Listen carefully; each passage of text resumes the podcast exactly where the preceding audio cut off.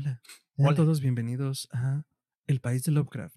Población, eh, un chingo de gente. Todo producto del macho de las mil cabras. Eh, muchas gracias por visitarnos. Eh, recuerde que en el itinerario de viajes se le ha indicado que es posible que le salgan escamas, huela a pescado y tenga una constante sensación de demencia y desconexión de la realidad. Recuerde, nunca alimenta el shogot. No alimenta el shogot, por favor. Eh, pero muchas gracias. Eh, su recepcionista lo atenderá. Ricardo, bienvenido al país de Lovecraft. Eh, capitán, yo este, quisiera bajarme lo antes posible. Yo tenía vuelo para Culiacán y de repente me, no, sé, no, sé todo lo que acaba de decir. Así que si me baja aquí en la siguiente, yo. Dijeron que nada más iban a cargar gasolina. no, pues muchas gracias por acompañarnos en otra emisión de Historia Colectiva Podcast. en esta ocasión les traemos un viaje al país de Lovecraft con el círculo de escritores que lo rodearon, que lo cartearon, que lo influenciaron, que fueron influenciados por él. Y pues nos acompaña eh, una autoridad en el tema, Roberto Coria, que ya lo conocen por otros programas aquí en Historia Colectiva. Entonces, pues sin más preámbulos, sean todos bienvenidos, pise con cuidado y cuidado con Cthulhu.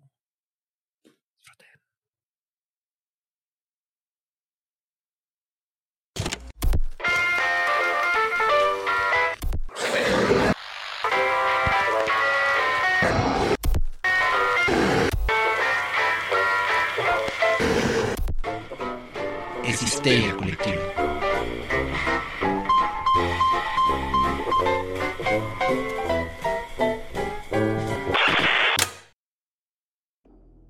Esto es Histeria Colectiva, el programa donde Fernando Santamaría, el Dr. Braham y Ricardo Medina se sientan alrededor del círculo de invocación para abrir la caja de Pandora y volarse la tapa de los sesos platicando sobre ficción, magia, ocultismo, casos supernaturales, literatura y todo lo que tenga que ver con la cultura del horror. Buenos días, buenas tardes, buenas noches.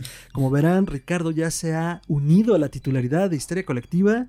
Eh, Ricardo, ¿cómo estás? ¿Cómo te sientes con eso? Estoy muy emocionado. Estoy como el Patricio de Bob Esponja que se sienta y está así. Porque ya me dejaron sentarme en la mesa de los niños grandes, en el círculo de invocación, que no, a mí nadie me habló de invocaciones. Yo pensé que eso solo era el intro. Ah, pero no, era muy en serio.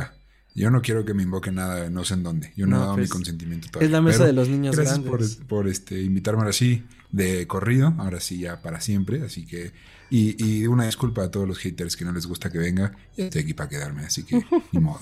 Excelente, Ricardo. Y pues a mi derecha, a su izquierda, está el doctor, el hombre, el mito, la leyenda, el buen doctor Braham. Doctor, ¿cómo está? estoy muy bien, estoy feliz de que por fin ya le dimos este contrato de planta aquí a Rich. Este, ya va a tener semana inglesa y aguinaldo.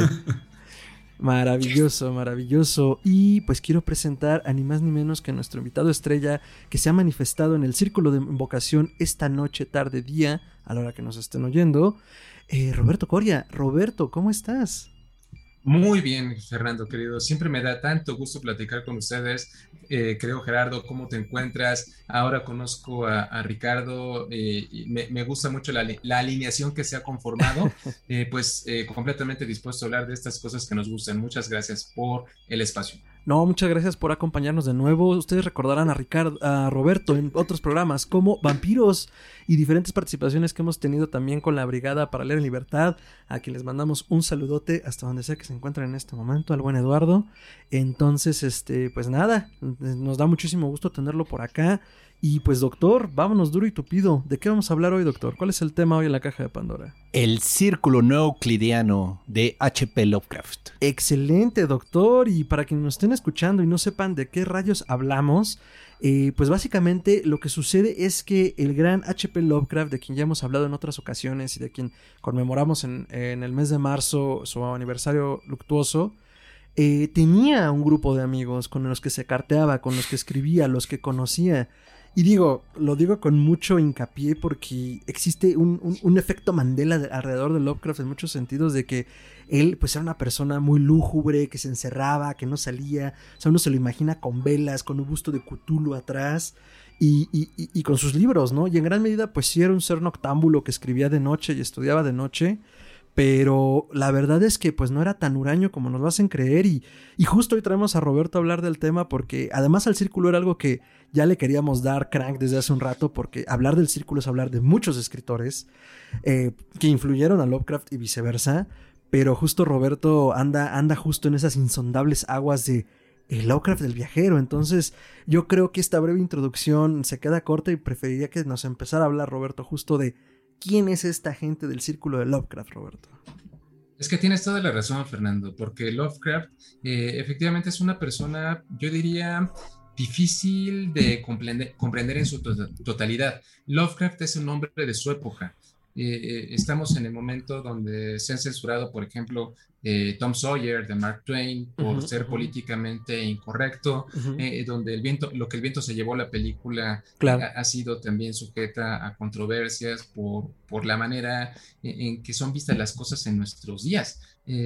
así que es difícil juzgar con este rasero a, Lovecraft. Lovecraft, y, debo de decirlo con toda la objetividad del mundo, eh, era, era un hombre, eh, eh, yo diría, desagradable, con ideas xenófobas, con ideas completamente machistas.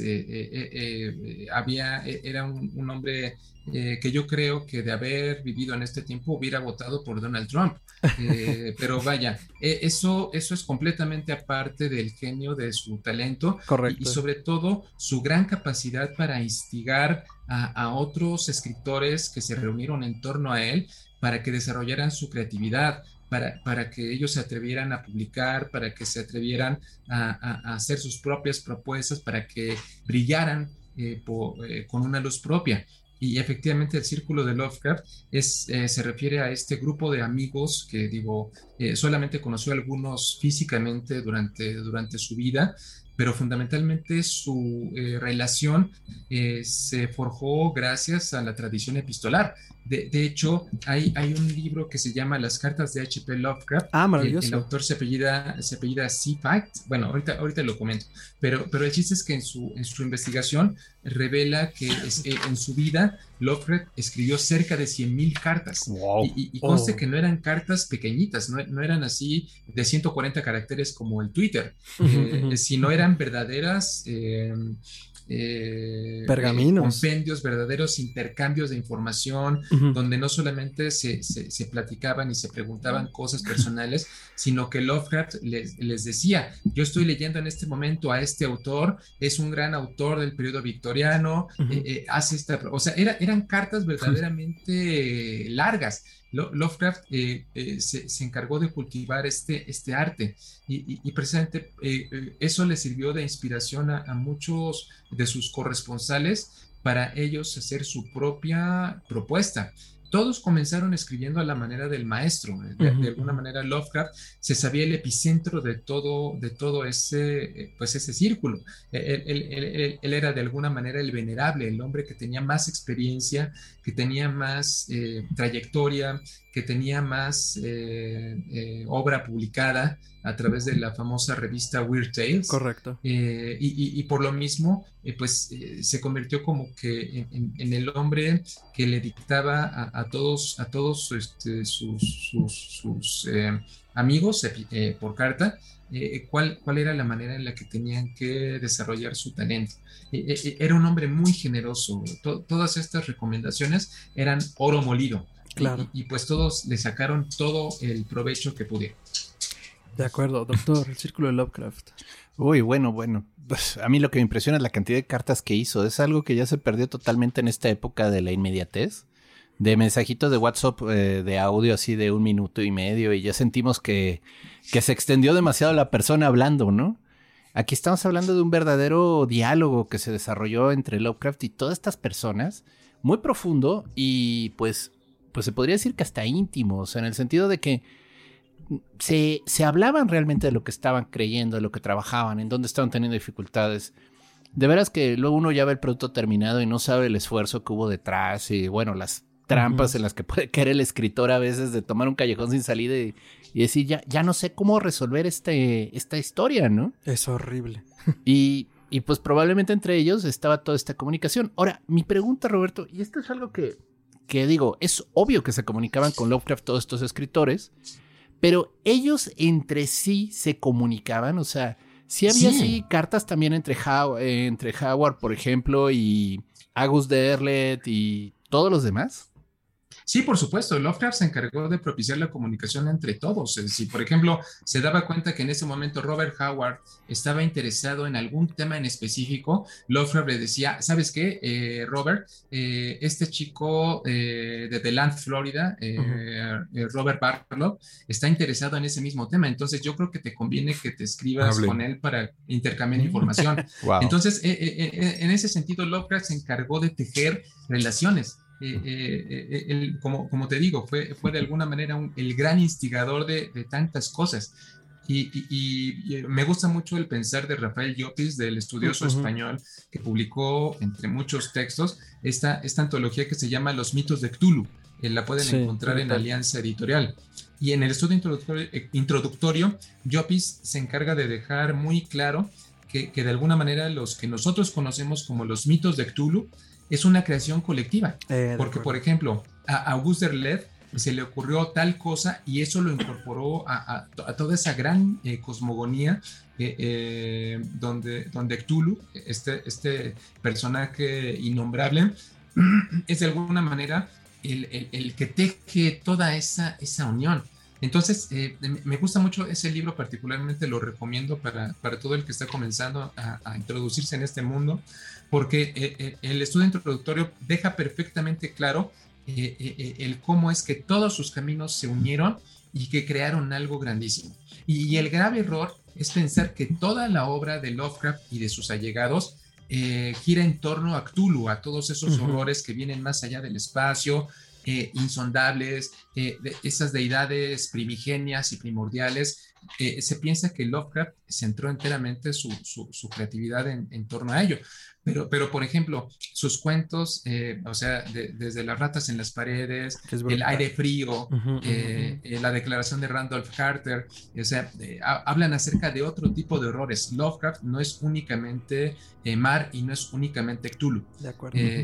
por, eso, por eso creo que, creo que él y su, y su círculo merecen todo el estudio que podemos hacer. Rich, el círculo de Lovecraft.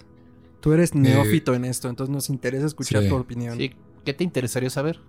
Lo primero que me, que me sorprende es que este güey haya tenido amigos, cabrón. O sea, ¿cómo? sí. digo, me eché todo el, capítulo de, su historia de la biografía muy bien contada, por cierto, doctor. Y, me parece un güey insufrible e inmamable, pero un, genio en cuanto a, lo que escribía, ¿no? Y, un, visionario en cuanto al horror. Y ahorita que mencionaban lo de las cartas, me hizo acordarme tantito de Van Gogh y de las cartas que le escribía a su hermano Teo. Claro. Entonces, ah, por ejemplo cómo conocemos a, los, a estos grandes artistas, a estos grandes escritores, pero a través de las cartas íntimas, en, un caso a su hermano, en el otro caso a sus, a sus compas, ¿no? De, oigan, estoy trabajando en esto, opinan, no, pues güey, está chido. Y, y, luego esto de, a ver, pues conózcanse. Ahí este, hablen entre ustedes, hagan cosas entre ustedes y luego ahí me, agradecen, ¿no? Entonces, este, hay, hay más detrás de, de este ser. Entonces, yo estoy interesadísimo. Yo digo que se arranquen y yo aquí vengo a aprender. Correcto.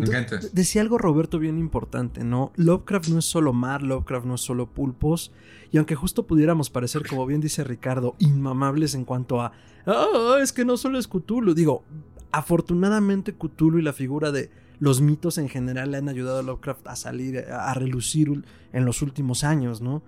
Pero justo en el programa en el que hacíamos Roberto, cuando hablábamos de un hombre llamado Providence, eh, decíamos, el concepto de horror cósmico va enfocado hacia la idea de todo aquello que nos parece ajeno, todo aquello que existe pero que no nos podemos explicar, ¿no?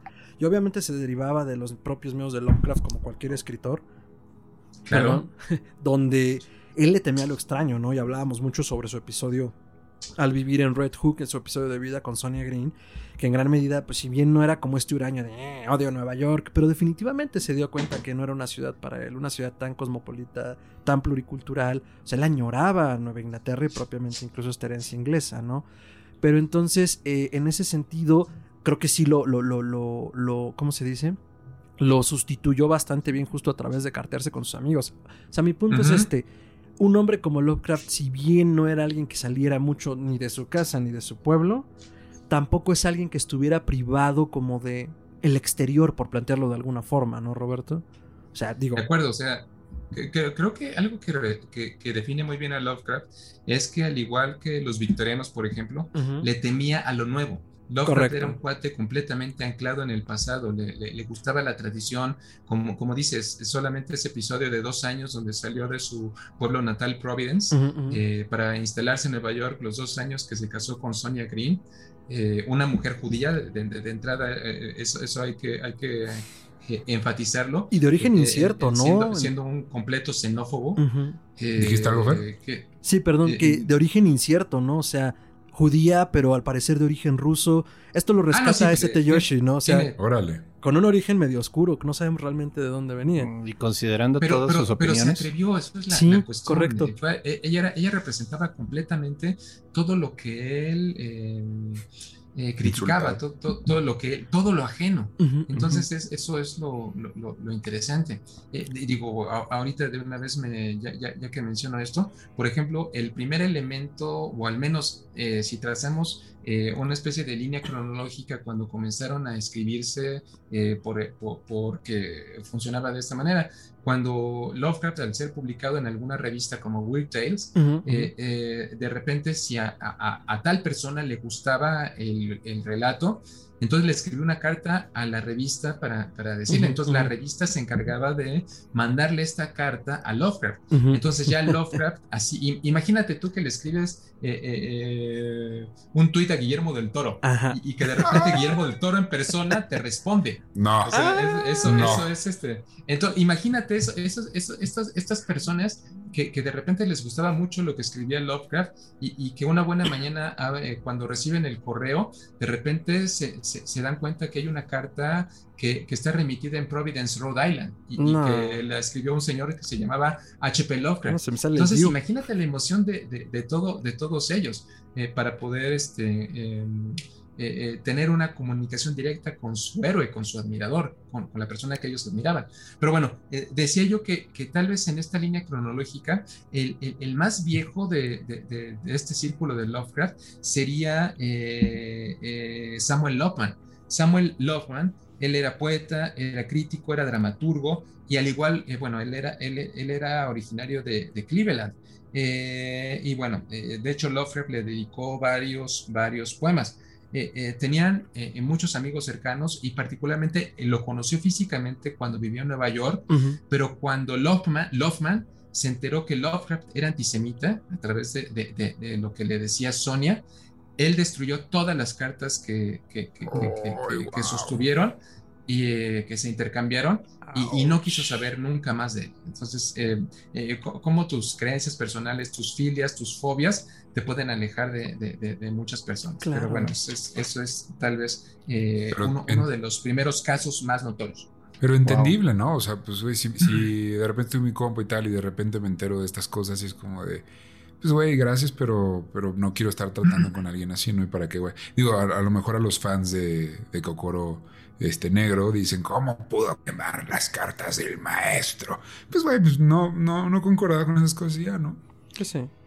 O, simplemente, si, ustedes, Fernando, eh, eh, Ricardo, Gerardo, eh, se encuentran que, uno de sus grandes amigos, de sus grandes compas, de repente dicen, pues ¿para qué se ponen a hablar de esas cosas? Bola de ñoños, o sea, hagan algo productivo con sus vidas, hay cosas más serias.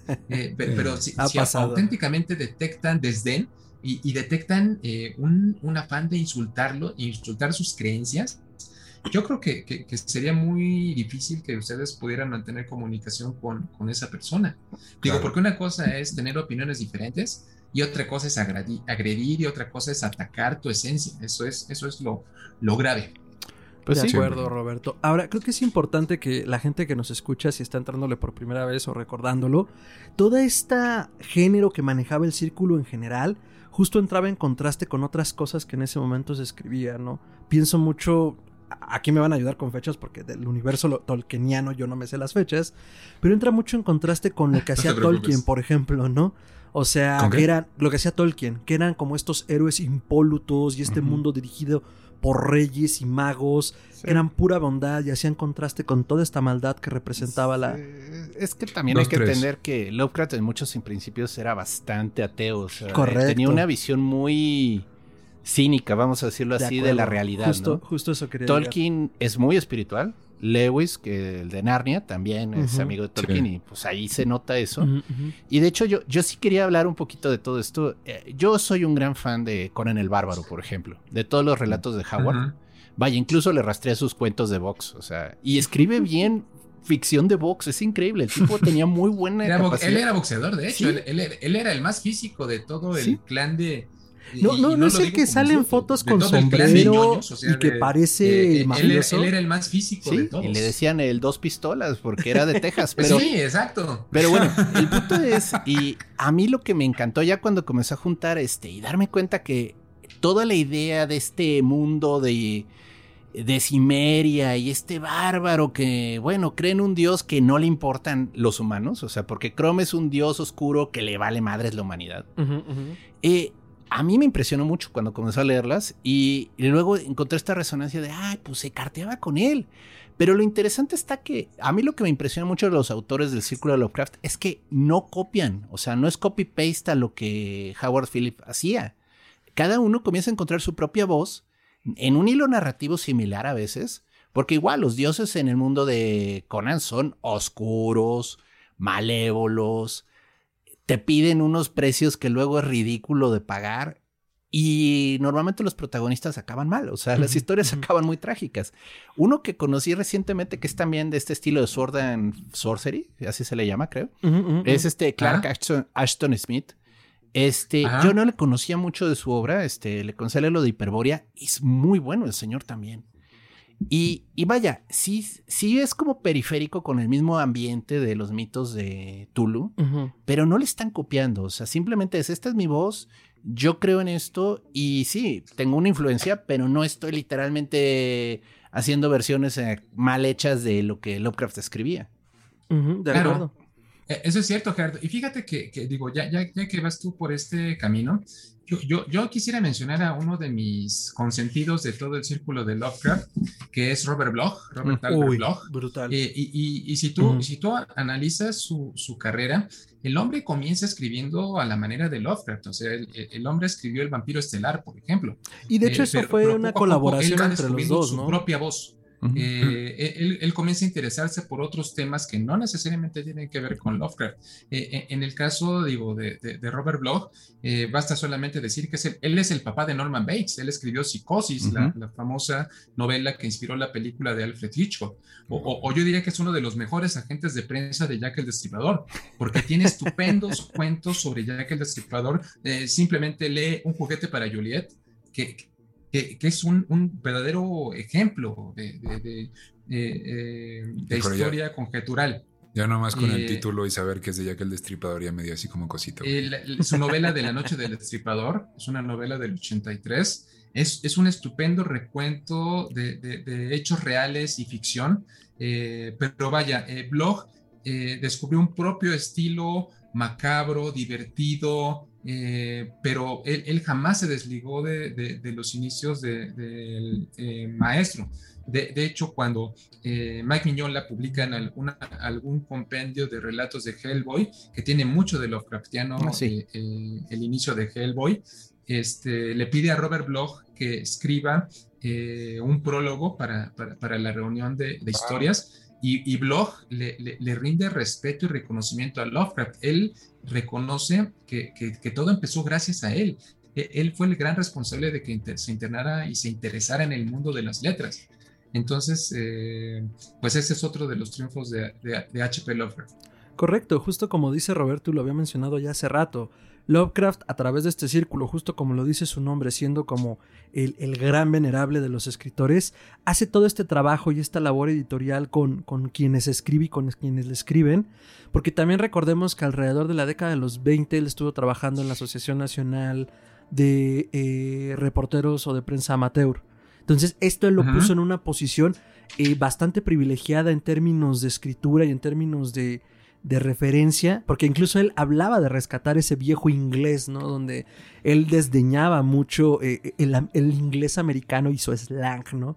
Tenían que recuperarse una de las viejas formas. Entonces, mitad que era esta chamba que tuvo durante unos años como presidente de la asociación y mitad que empezó como a cartearse con estas personas. Digo, lo que me gusta mucho de, hablar del círculo de Lovecraft es desmistificar esta parte como, bueno, no tuvo tanto éxito como lo ha tenido en los años recientes con sus obras, pero tampoco era una persona que viviera como ni recluida, ni en la miseria, ni que su trabajo no se conociera en su tiempo. Claro que se conocía. Sí, otro no como ahora, ¿no? Pero... Otro mito de él es que estaba enfermo y por eso no salía. Y, no vaya. Sí, pues. Sí estaba medio enfermo, pero de otra cosa. Bueno, eso es una Como cualquier hombre blanco de mediana edad de la época, Ricardo. Sí, exacto. Entonces, este, sí, en ese sentido creo que eh, es parte de entender a Lovecraft desde allí. Y bueno, ya han mencionado a varios autores, han mencionado a Block, perdón, han mencionado a, Howard, Howard, Clark Ashton eh, Smith. A Clark, a Clark Ashton Smith. Oye, Fer, pero ahorita mencionaba Roberto a un, a un vampiro. ¿Ese es el que siempre estaba partiendo la madre en el Mansions? Ah, es que lo que dice Ricardo es que nosotros andamos jugando, andamos entrándole al mundo de los juegos de rol y hay un juego muy bueno que se llama ah. Mansions of Madness, que es un juego de rol, bueno, o sea, sigue como en toda regla el rol, pero ya está prearmado en muchos sentidos.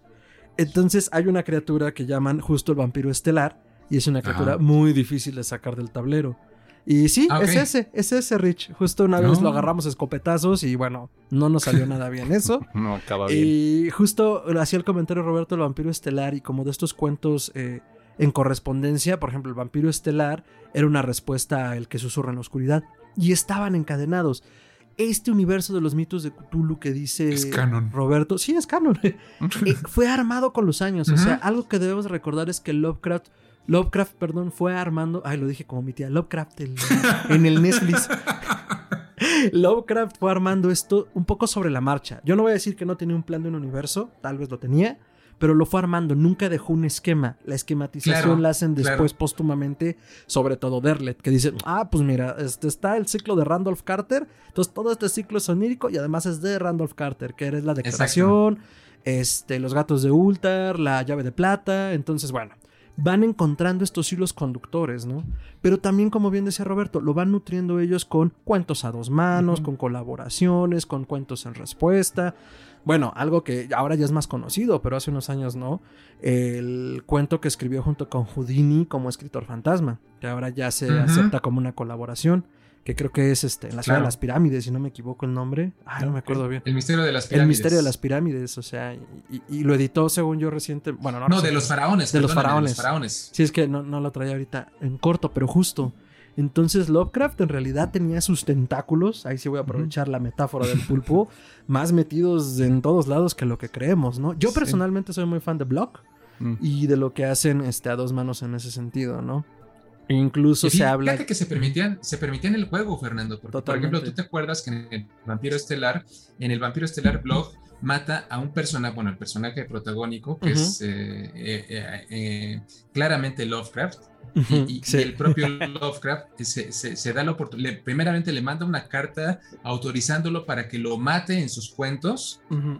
Y, Lovecraft escribe una continuación que se llama El susurrador de la oscuridad, ya lo, ya lo mencionaste ahorita, y él, lo pone al propio blog eh, pero como Robert Blake lo pone como protagonista y lo mata. O sea, vaya, eh, eh, se, dan la oportunidad. De, ese, ese juego entre maestro, alumno, había una gran cordialidad en su comunicación, no perdían el respeto, ni, sabían quién era quién. pero se daban la oportunidad de, esa, pues de ese juego de la imaginación. como dices, creo que es muy, muy necesario desmitificar ese aspecto de Lovecraft poco cordial, poco humano. Simplemente ahorita que, mencionaba eh, Gerardo a, Bob Dos Pistolas, a, Robert Howard. Eh, Robert Howard se suicidó en 1951, se metió un tiro en la cabeza. Y afectó mucho. problemas familiares. Le afectó mucho a Lovecraft. Por, diferentes problemas se suicidó. Pero el punto es que a Lovecraft esto le afectó profundamente. Eh, el, el, hombre este, verdaderamente tenía una relación eh, muy cordial y muy cercana con todo, con todo su círculo. Sí, bueno, yo de nuevo, aquí ya suponer, ¿no? Pero pues lo que más duele cuando te enteras de la muerte violenta de alguien, siempre es el qué hice, qué pude haber hecho para evitarlo, ¿no? Y eso yo creo que lo atormentó mucho, o sea, el no hubo un indicio en las cartas, hubo algo que me haya dicho que yo lo pude ayudar. Eso es la mayor este, culpa que uno siente cuando se entera de esas situaciones.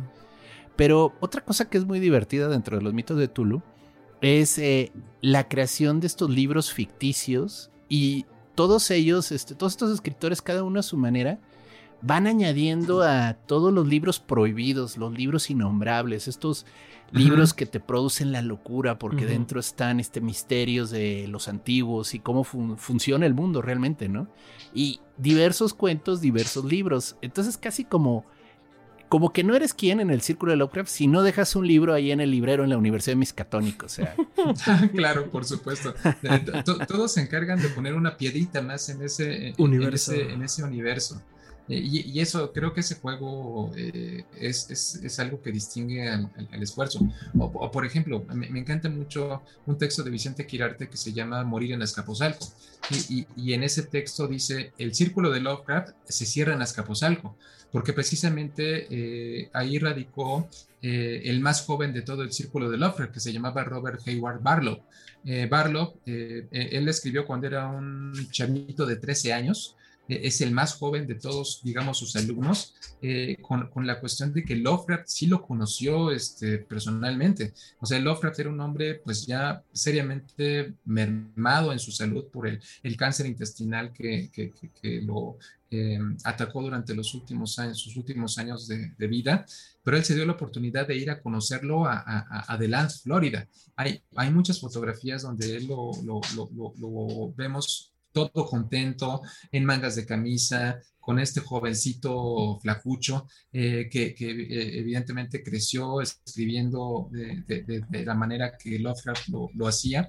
Cuando él eh, llegó a la vida adulta, que comenzó a tener problemas con su, familia, él, migró a México, él, se fue a vivir a México, donde eh, estudió antropología, se convirtió en, investigador del, del, INA, de hecho hay muchas publicaciones sobre él, porque él es un gran especialista en cultura maya, cultura prehispánica, y bueno, el, el, el punto es que él se suicida eh, consumiendo barbitúricos en algún momento de 1951.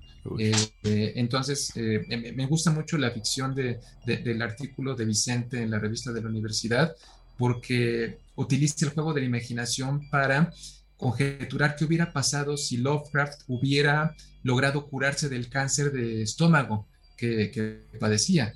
Y, él, hace una ficción maravillosa donde él, eh, habiéndose repuesto, eh, estando solo, estando cansado de, y, con la necesidad de explorar ese exterior que, decías ahorita, Fernando, él se va a vivir a México, Lovecraft en México, eh, donde se establece en una casa en la colonia Juárez. Que, compran gracias a la herencia que le dejaron a, Robert Barlow y se convierten en grandes amigos, fundan su propia compañía editorial eh, eh, vaya, eh, y, habla acerca de cómo, y, casi, casi, Churros. cómo, el, el, cáncer regresa por sus fueros y, finalmente Lovecraft muere en México y, en su cementerio, en, su velorio, perdón, está presente Emiliano González, eh, Francisco Tario, por ejemplo. Jesús eh, el Cristo. Es, es, un, es, un, es, un, texto maravilloso. les comparto el link, chicos. Sí, por favor. Para, que lo compartan con sus, sus, escuchas. Se nos va a las notas directo ese link. Porque además, imagínense, yo, me habría vuelto loco si en este universo Lovecraft hubiera muerto en México. No sé, viviría al lado de su tumba o algo. Me encanta que la ficción nos permite coquetear con esas cosas, ¿no? Sí, claro, eso es lo maravilloso. Y, te anticipo, eh, Eduardo Ruiz Aviñón, a quien, a quien tú conoces bien, Sí, sí. Eh, Saludos, Eduardo. con Vicente, que han colaborado durante muchos años, eh, Vicente escribiendo teatro, Eduardo dirigiéndolo, tienen, tienen la intención de montar una obra sobre Robert Barlow. Oh, qué maravilla. Robert Barlow, eh, aquí en México, eh, eh, digamos que le dio clases sobre cultura prehispánica a William Burroughs, por ejemplo. Entonces, ¿cómo, se tejen esta, relación entre escritores, entre, entre gigantes? y, si todo sale bien, en algún momento Vicente le va a escribir para teatro esta versión de Morir en Azcapotzalco. Qué maravilla. ojalá, la podamos ver y ya les estaré platicando cuando esto suceda. Maravilloso, claro que sí, haremos una cobertura sabrosa y una reseña. Eh, no, qué maravilla, justo, justo, justo pensaba en eso, ¿no? Cómo se empiezan como a expander, porque digo, ahorita hemos mencionado los autores pues más menos conocidos, pero incluso si nos queremos poner ya un poco más, eh, pensar en este universo expandido, pues todos estos grandes escritores que también han tenido la influencia de Lovecraft, yo ya los comenzaré a incluir en ese círculo, ¿no? Pienso en Jorge Luis Borges, por ejemplo, que también abiertamente lo ha dicho. Claro, por supuesto. Lo dijo. Y, en su obra se, se, lee, se huele, se exuda el horror cósmico, ¿no? O sea, desde el hecho de que él también en algunas de sus obras mete esta copia del Necronomicon en la Universidad de Buenos Aires, hasta toda esta mitología rara que se arma en... Eh, hay un cuento maravilloso que se llama El Inmortal, eh, no, La Ciudad de los Inmortales, eh, y, ahí habla justo de un explorador que viaja por el desierto, más allá del río Nilo, buscando una ciudad de inmortales, ¿no? Y en esta ciudad de inmortales se encuentra con grandes figuras históricas que han olvidado quiénes son. Y bueno, Ahí lo dejo para que se les antoje, porque si no es spoilearlo muy duro. Pero es este horror cósmico, no es enfrentarse como a toda esta aventura desconocida y la estructura. Digo, Jorge Luis Borges, por supuesto que se sostiene por sí solo, pero en estos relatos donde se huele y se siente el horror cósmico, definitivamente eh, se ve eh, la influencia dura de H.P. Lovecraft. Eh, sí, bueno, no solo. O el gran Emiliano, o el gran Emiliano González. Que falleció hace poco. Recientemente fallecido. en Los Sueños de la Bella Durmiente eh, su cuento de El Museo. Eh, e-, es, perfectamente, conoce muy bien el, eh, toda la imaginación de Lovecraft y la incorpora en su, en su, en su narrativa. Entonces, por eso, por eso yo creo que estos autores, Borges, Emiliano González, el propio Stephen King en algunos cuentos recientes, bueno, qué, recientes, eh, si, fueron cuentos escritos en los noventas del siglo pasado. Son recientes, que, también se les puede aplicar el término reciente. Los recientes, los noventas siguen siendo hace 10 años. llamarlos el nuevo círculo de Lovecraft. sí. sí, y hay autores contemporáneos como Laird Barron, por ejemplo, que mm. está, o sea, juega con el estilo. Él en vez de mandarlo a la costa este, se va a la costa oeste, a esta zona en la frontera con Canadá en los 30 y te cuento unas ficciones así de esa época de la prohibición, mafiosos, un bosque enorme lleno de misterios bien macabros todos.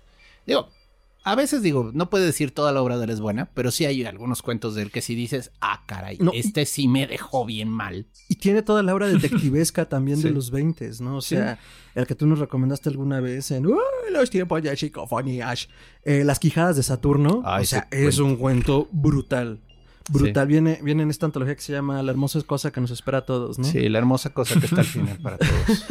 Habla de la muerte, Ricardo. Sí, la muerte, pues, obvio. Sí.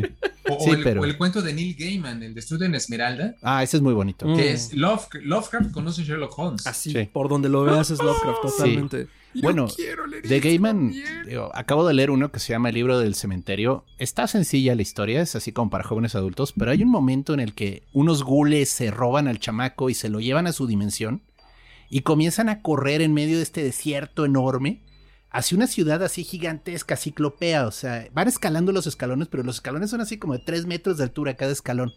Y en la ciudad lo van a volver un ghoul. Y le van a decir, no te preocupes, ah. después te vas a sentir muy bien. Y están nomás. Y están estos. Te vas a sentir bien suave. y están volando encima de este sol rojo enorme. Ángeles descarnados de la noche, ¿no? Ah, las desaliñadas criaturas de la noche. Y, y está, o sea, es todo un tributo a Lovecraft. O sea, yo dije, es que esta escena de la ciudad gigantesca con los gules llevándose al pobre chavo está padrísima. Es un tributo total. A ver, pregunta. Mm. Stranger Things tiene eh, cositas de Lovecraft. Yo digo que sí.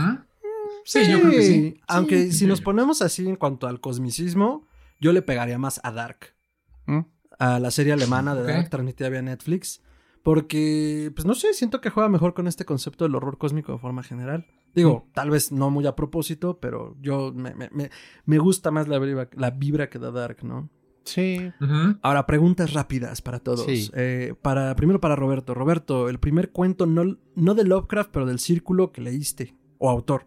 ¿Y qué te gusta? El vampiro estelar de Robert Bloch. Ah, ya me lo robó. Eh, eh, eh, en, en, una, en una, ya, ya, te lo, ya te lo robé. Ajá. Es que lo que pasa que hay, hay un, un, libro de Editorial Fontamara, que fue de los primeros que leí, uh -huh. sobre vampiros. Oh. Entonces ahí me encontré con ese, con ese cuento.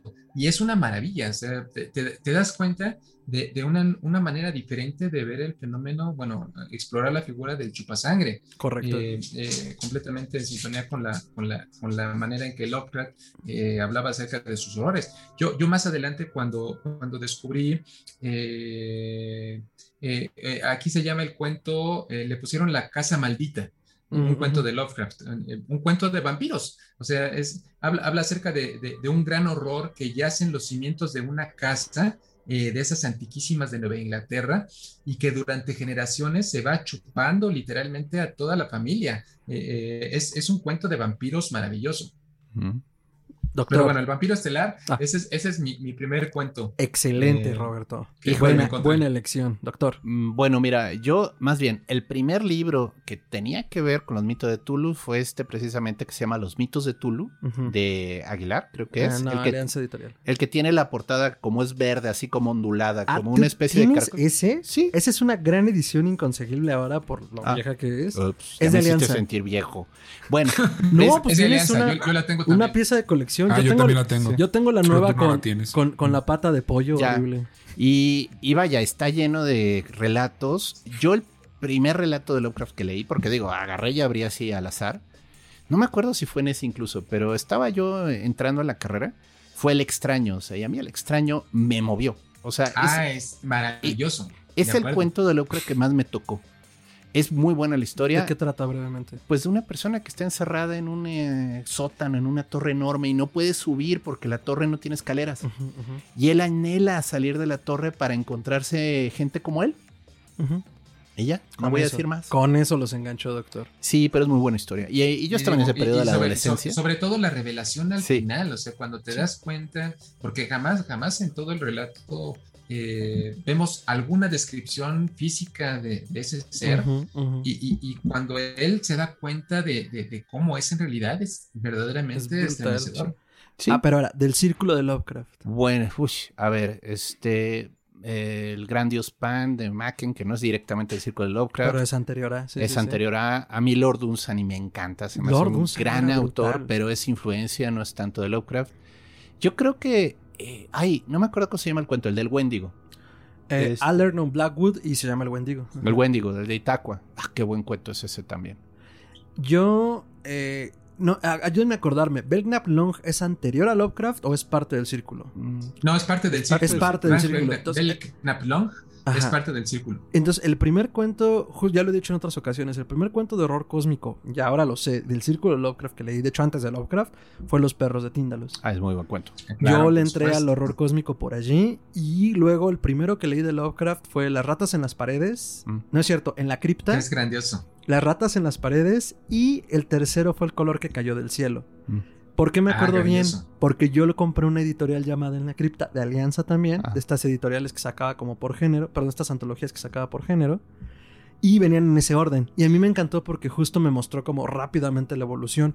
Porque tanto en la cripta como en las ratas en las paredes está más pegado a lo que hacía Poe, por ejemplo. Uh -huh. Que era más un poco, eh, pues no, no precisamente novela negra, pero era un terror terrenal, ¿no? Era como oh. al final una psicosis generada por, por, por lo que pasaba aquí. En la cripta, pues es un, es un güey que está en el cementerio y de repente se queda encerrado en un mausoleo. Y el castigo por andar perpetrando las tumbas cuando no debía, pues es enfrentarte, enfrentarse a lo que está en el mausoleo.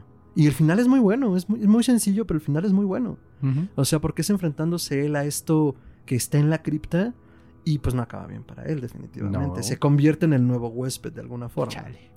Y Ay, en no. las ratas en las paredes tiene un toque sobrenatural, porque es literal, un cuento sobre ratas en las paredes, no les estoy spoileando nada. Cuando un, un otro güey hereda una propiedad que quiere rehabilitar, pero hay una maldición sobre ella, y de hecho una oración le dice que mientras su familia viva allí, o sea, de ellos esa propiedad, la propiedad nunca será levantada. Mm. Y bueno, claro. el color que cayó del cielo ya es full horror cósmico en la cara. Y pues me encantó porque me dio ese caminito breve que en la que ustedes mencionan de los mitos de Tulu, pues lo da muy, muy, muy amplio, ¿no? Sí. los precursores, Lovecraft y mitos póstumos, ¿no? Entonces, esa fue mi entrada con, con los mitos de Lovecraft. Entonces, este, bueno, en ese sentido, eh, creo que es como la, la, manera en la cual estamos entrando como al círculo y me parece importante como ver por dónde le habíamos entrado nosotros, ¿no? Entonces, ya hacia el cierre de este programa que ha estado eh, delicioso y veloz y voraz como La Mancha Voraz o El Vampiro Estelar, eh, Ricardo, de los que hemos dicho, ¿alguno que te haya llamado la atención? El de Lovecraft viviendo en México, güey. O sea, me lo imagino así, yendo con el de los camotes, güey. Excelente, gran este, elección. Este, se escucha chido. Entonces, este, pues nada, ese ha sido como hasta ahora nuestro viaje con el círculo de Lovecraft. Como verán, ha sido como una introducción bastante rica, sobre todo pensando en que Roberto, Roberto, tú tienes en puerta justo un curso con este ah, sí. sobre Lovecraft. Eh, mira, es, es, un recurso de por internet, digo, ah, platicábamos antes de empezar la grabación de cómo la pandemia te ha obligado a explorar otras posibilidades para poder estar cerca de, tu gente, de, tus correligionarios, de las personas que comparten estos intereses contigo. Entonces yo he descubierto que las clases en línea han sido verdaderamente provechosas. Me ha permitido llegar a, gente más allá de la frontera. O sea, he tenido alumnos de Guatemala, de Perú, tuve, tuve en un curso pasado un alumno desde allá. Entonces, bueno, voy a dar un curso que se llama precisamente Viaje al País de Lovecraft y, he, dado muchos cursos sobre Lovecraft a lo largo de los, de los años, eh, pero ese nombre de Viaje al País de Lovecraft concretamente es un ensayo de Vicente Quirarte. y, yo le dije a Vicente, ¿sabes qué? Me encanta ese, ese título. ¿Puedo utilizar el nombre como título de un curso? Y me dijo, por favor, adelante, hazlo. Entonces es por eso que, que, lo hago. Realmente a lo largo de seis sesiones es, es, un curso que empieza el próximo 4 de mayo. Es un curso por, por internet en, en, un lugar que se llama Fábrica de Historias, eh, que, que, dirige el escritor mexicano Carlos René Padilla y su esposa Yuyu Fernández. Eh, eh, Francisco Hagenbeck, recientemente fallecido, es, es un gran dolor eh, eh, el, ya no saber a Francisco en este, en este mundo, eh, Alberto Chimal, Raquel Castro, Liliana Blum, todo, hay, muchas personas que ustedes conocen, han dado clases en este, en este lugar. Entonces, bueno, yo, yo desde hace tiempo tengo pues la oportunidad de estar, de estar ahí con, con estos temas. Entonces, a lo largo de seis sesiones, voy a hablar acerca de, de, la vida y obra de H.P. Lovecraft. Incluso tengo como invitado a José Luis Zárate, al, al, famoso autor de, La Ruta del Hielo y la Sal, y, particularmente a mí me gusta mucho una novela suya que se llama Shanto Novelucha Libre. Es, eh, eh, eh, en pocas palabras, es el santo, pero como no puedo utilizar el nombre santo porque es marca registrada, le pone Shanto con X. básicamente es el santo contra Lovecraft contra Cthulhu. Entonces, bueno, invité a José Luis para platicar acerca de las geografías Lovecraftianas, para hablar acerca de Innsmouth, de, la Universidad del Miskatonic, del pueblo embrujado de Arkham. Eh, bueno, va, a estar padre la experiencia. Maravilloso. Eh, ya ya eh, compartiré en redes sociales todos los pormenores al respecto. Empezamos el 4 de mayo, ojalá que les interese y, que si, si, si, les gusta, pues me, me, encantaría contar con su compañía. Excelente. pues ya lo saben, entren a Fábrica de Ideas. Y ahí de historias. De historias, gracias. A Fábrica de Historias y regístrense, está por comenzar. Yo ya estoy registrado, ya estoy anotadísimo porque sí, me, viva Lovecraft. gracias. Tú, eres, el primer alumno. Ah, genial. Entonces, este, ya lo saben, anótense por allá si quieren seguir viajando al país de Lovecraft. Y pues nada, para irle dando cierre, este conclusiones para todos. ¿Por qué nos da miedo el círculo de Lovecraft, doctor Braham? Pues quizás aquí lo interesante es la resonancia, ¿no? O sea, el efecto de que la idea de una persona comienza a generar estas olas y comienza a influir de manera increíble a muchísima persona y todos ellos comienzan también a generar olas y esto está generando este efecto como un tsunami de horror, o sea, y seguiremos disfrutando horror cósmico de primera calidad gracias a estos autores de primera. Maravilloso. Ricardo, ¿por qué nos da miedo el círculo de Lovecraft? Eh, no sé si, no sé decirte todavía si miedo da o no, seguramente sí, pero lo que sí me encantó es que estamos platicando fuera del aire, Roberto y yo, que sería increíble que alguien comenzara la iniciativa, que se quitaran las chingaderas de los monstruos de Universal y, empezaran realmente la iniciativa Vengadores, pero ahora con, con todos estos, esto Lovecraftiano. Eh, y ahora más viendo que hay un multiverso de otros Ajá, eh, ajá. autores que Correcto. tienen otras historias que son interesantes. Güey, que lo hagan popular, que lo hagan un blockbuster y, y que nos muestren un Cthulhu con toda la, la tecnología Disney del CGI para disfrutarlo en el cine. Estaría chido, ¿no? Totalmente. Solo que no haya número musical. Y fí- fíjate, ahorita, ahorita sobre lo que dice Ricardo, no sé si ustedes conocen una película reciente que se llama El color que cayó del espacio.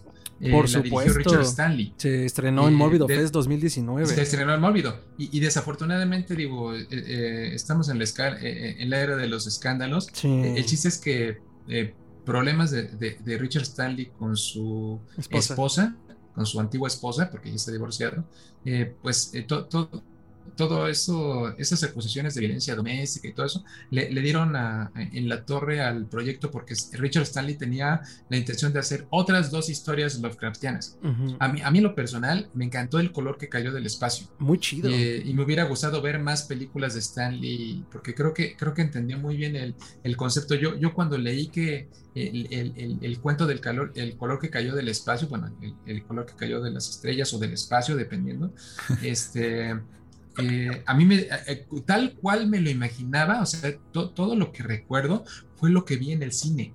Eh, Qué la- manera indescriptible de esos colores imposibles. eh, eh, por eso yo creo que es un hombre que conoce muy bien a- y entiende muy bien a Lovecraft. Lovecraft, él, él, él decía, a él no le gustaba lo nuevo, a él no le gustaba el cine. Él decía, jamás algo que yo haya escrito será banalizado ¿no? por esa tontería del cine. Sí, no, no, no quería. Él, a, Lovecraft, a- a Lovecraft no le gustaba. Hay un libro que se llama eh, el, eh, eh, the, Lurker, the Lurker in the Lobby, el que acecha en el lobby, eh, chido. que es precisamente sobre las adapta- adaptaciones de Lovecraft en el cine. Eh, pero es un, un- un autor el que merece, eh, que, que merece ser revisitado por las nuevas generaciones de, de cineastas. Excelente. Entonces, ¿por qué nos da miedo el círculo de Lovecraft, Roberto? Pues yo creo que, que más que miedo, bueno, sin, sin sus relatos, muchos nos Ujú, causan ujú, ujú. miedo profundo, pero más que miedo, a mí me causa fascinación. Excelente. Y lo dijo Gerardo muy bien, la idea de un autor tan grande, capaz de influir a otros autores, de moverlos para que ellos eh, generen sus propias propuestas, Ujú. eso es maravilloso. O sea, re- realmente yo no conozco que Stephen King haya hecho eso. Yo no conozco que. Clive Barker haya, haya instado a, a- a- a nuevos escritores para, para seguir sus pasos. Eh, Lovecraft tuvo esa asombrosa capacidad y es verdaderamente algo que lo, eh, una de las muchas cosas que lo convierten en un autor indispensable. Correctísimo. Yo creo que nos da miedo el círculo de Lovecraft. Justo eh, voy a unir las opiniones de Roberto y de Gerardo por la influencia que ha tenido, por la fascinación que nos da y porque se mantiene vigente. Yo creo que es un concepto dentro de los cuentos que se mantiene vigente y justo este ejemplo que nos diste de la adaptación de Stanley, que eh, fue una exhibición deliciosa en el cine y básicamente Ujú. única porque fue, ha sido todo un rollo, sobre todo con la pandemia ahora que se estrena en cines comerciales y ha ido como a cuentagotas. Pero afortunadamente pudimos verla en la clausura de Mórbido 2019 y fue impresionante. O sea, sí, sí se logró el cometido y eso hace ver que tanto Lovecraft y seguramente todos los demás, si se quisieran adaptar de alguna forma a la época contemporánea, son vigentes y pues son miedos entonces también que están vigentes y por eso nos da cosa. Eh, entonces, pues así con el círculo de Lovecraft. Entonces vámonos rápido con nuestras redes y nos despedimos de la audiencia. Doctor, ¿dónde lo pueden encontrar? Me pueden encontrar en Twitter como Chuntaro Melquisedec, esto es arroba chuntarome, es como un doctor extraño región 4. Y bueno, ahí comparto todas mis ideas y pensamientos. Ricardo, tus redes.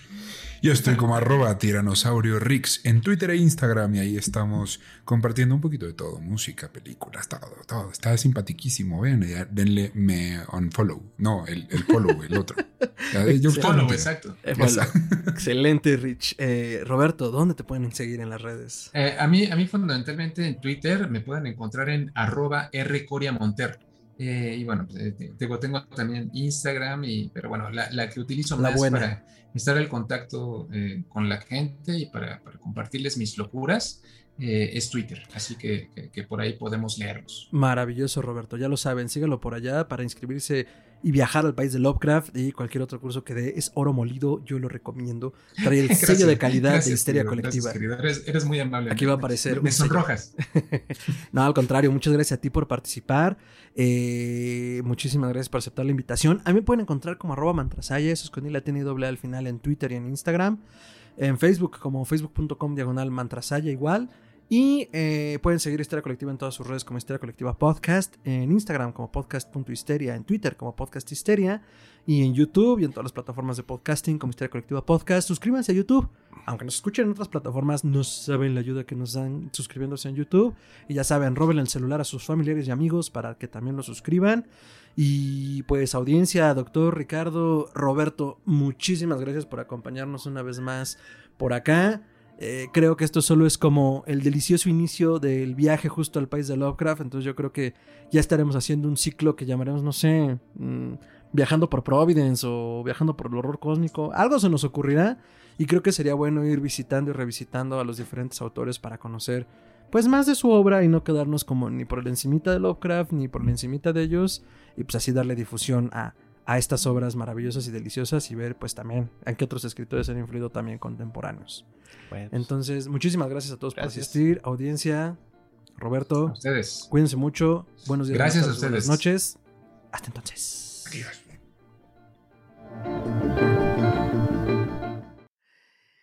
Y pues salimos sin muchos raspones y con mucha locura. Nadie se murió. Eso ya es ventaja en una historia de horror cósmico, doctor. Bastante. Que nadie se muera. Digo, nadie puede no quedar loco porque eso ya sería demasiado pedir. Pero salimos todos enteros y sobre todo un poco más sabios sobre quiénes han sido influenciados por la pluma de Lovecraft, eh, quiénes lo influenciaron a él. Y sí, o sea, esto va a ser el inicio de una pequeña serie relacionada con los escritores. Digo, ya tenemos como nuestro apartado de escritores que poquito a poco hemos llenado, pero sí creemos importante difundir la obra tanto de Lovecraft como de otros escritores. Y pues no todo es Cthulhu, amigos, digo, lo mencionamos muy poco durante el programa, pero de verdad hay criaturas y bestias más formidables en el universo y no es por ser un mamador, si es cierto o no es cierto, pero neta, o sea, Éntrenle más, no hay pedo. O sea, qué chido que les guste Cthulhu, pero hay otros monstruos, mastíquenlos o que los mastiquen. Entonces, este, mm, de los cuentos que escucharon, si comienzan a leer alguno, por favor díganos qué les pareció. Eh, pásenos sus recomendaciones también si son clavados en la textura. Y les vamos a dejar en las notas del programa en la liga justo al cuento de Kirarte, eh, de Vicente Kirarte, para que le echen un ojo. Yo ahorita lo voy a devorar como el shogot que soy, porque eh, no mames, ¿se imaginan que hubiera vivido Lovecraft aquí? O sea, yo me muero. Y seguramente no habría sido mi amigo, pero yo me muero. habría sido muy surrealista. O sea, justo pensé en Dalí cuando lo mencionó Roberto. Fue como, güey, si Dalí se puso todo lurias de que vino a México, ¿qué habría dicho el Lovecraft de México? Pues quién sabe. Pero ya, Kirarte nos contará cómo está esa aventura con él y el joven Barlow. Y pues nada, ¿qué les pareció? Muy buen programa, muy interesante. Ahora sí que con Roberto siempre sale uno aprendiendo algo. No manches. sí. ¿Qué pareció, Ricardo? Súper bien, súper padre, güey. Digo, cada vez me meto más a este supermundo del horror cósmico. Ya por eso tengo mi, mi barbita de tentáculos para despedirme y, y saludar. Este. los tentáculos. Ahora sí, toca alimentar el shogot. ah, pero con, con, mi mano. Este. No, y, está, está, interesante. Yo no tenía idea de que tenía amigos, güey, para empezar, como dije al principio del programa. Entonces, está muy, muy, muy cool. Sí, la verdad, yo estoy ahorita en este, sin querer queriendo, en esta campaña de desmitificarlo, porque. No, o sea, digo, obviamente era un hombre racista de mediana edad, como cualquiera en esa época. Eso no justifica el racismo ni de él ni de nadie pues tenemos que entender que era un hombre como cualquier otro en ese sentido. Entonces, poquito a poco, pero... Pues, pero dijiste que va a ser una, este, el inicio de una serie de escritores. A mí, para el de Tolkien, no, me van a tener aquí, güey, agarrando el micrófono y no soltándolo como en karaoke. Entre las notas de los goalies aquí en el piso 33, en el cubículo 666, ahí está el apartado para Tolkien. Ya vendrá, ya vendrá. Hashtag se viene en algún momento. Entonces, muchas gracias, cuídense mucho, no le tosan en la gente a la cara. Y si sí, pues eh, van a hacer la primera ofrenda para Cthulhu en cuanto las estrellas se alineen y se levante. Y pues nada, muchas gracias. Hasta entonces. Me dije gracias tres veces.